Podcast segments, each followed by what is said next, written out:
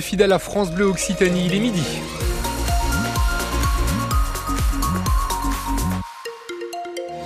Parapluie, capuche obligatoire cet après-midi sur euh, Toulouse et le midi toulousain. Ça va tomber et très très bien tomber. Petite accalmie en milieu d'après-midi et reprise ensuite aux alentours de 18h. La météo complet à la fin du journal. L'info présentée par Sophie Constanzer et après la prépare... on va la refaire. Hein. Après la parenthèse européenne, le TFC affronte un gros morceau en Ligue 1. Euh, le TFC retrouve la Ligue 1 ce dimanche avec la réception de Lille au Stadium à 15h. Fini la Ligue Europa, les Violets n'ont plus qu'une seule compétition à jouer désormais, le maintien à assurer. Et le match contre Lille, quatrième de Ligue 1, s'annonce compliqué cet après-midi. Ça arrange presque l'entraîneur du TFC, Carles Martinez Novel, car après avoir battu Reims et Monaco en championnat, il aimerait bien confirmer le paradoxe toulousain, être mal classé mais bien joué contre les gros du championnat. Oui, c'est vrai que c'est comme ça cette année. En fait, parfois l'adversaire génère différents scénarios, parfois c'est nous qui le faisons. Mais euh, c'est vrai qu'on se sent bien cette saison contre les grosses équipes. Lille, j'aime beaucoup. Ils jouent très bien, ils pressent très bien.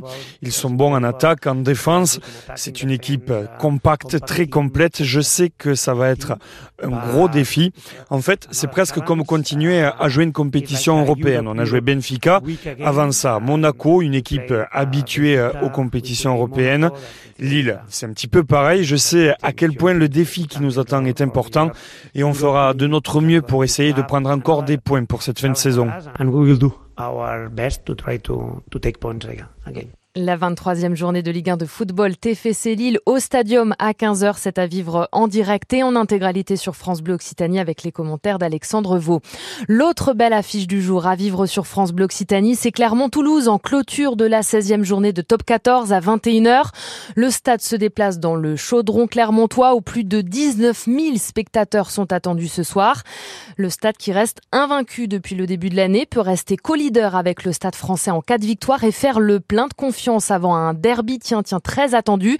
Une répétition générale pour l'entraîneur des avants du Stade toulousain, Virgile Lacombe.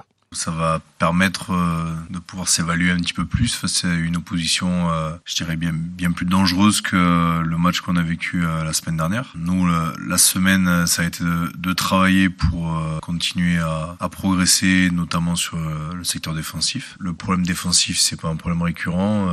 Ça a été le cas la semaine dernière. Il faut juste essayer de réguler des choses plus que de tout changer du jour au lendemain et faire un match à l'extérieur contre une équipe qui est remplie de grosses individualités euh, ça nous permettra de faire le, le bilan euh, après ce match-là déjà et préparer correctement la réception de Castres. Le derby contre Castres, ce sera le week-end prochain. Les Castrais sont troisième au classement du top 14 après leur très belle victoire hier face à l'Union Bordeaux-Bègle, 41 à 12.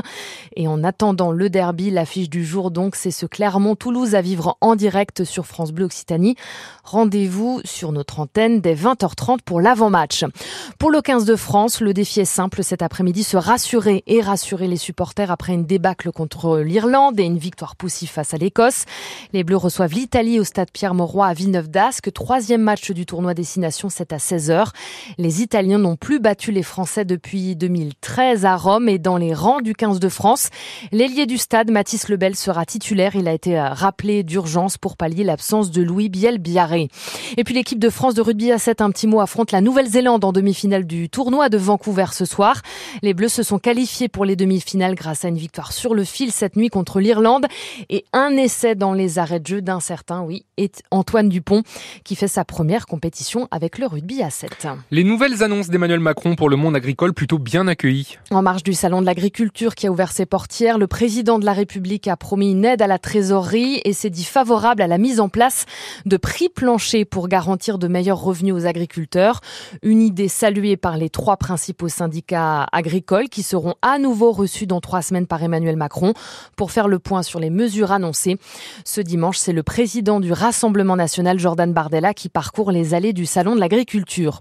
Et en attendant du concret sur l'A62, les blocages continuent entre Agen et Montauban, au moins jusqu'à demain, annonce la FNSEA du Tarn-et-Garonne et les jeunes agriculteurs. Après l'expulsion du squat de l'université Paul Sabatier à Toulouse, des jeunes migrants ont investi un nouveau lieu. Une centaine sur les plus de 200 expulsés vendredi se sont installés dans le gymnase de Saint-Cernin. La mairie de Toulouse a porté plainte et saisi la justice pour qu'elle autorise l'évacuation, mais les occupants du nouveau squat sont en grande majorité des mineurs isolés. Ils disent n'avoir nulle part où aller.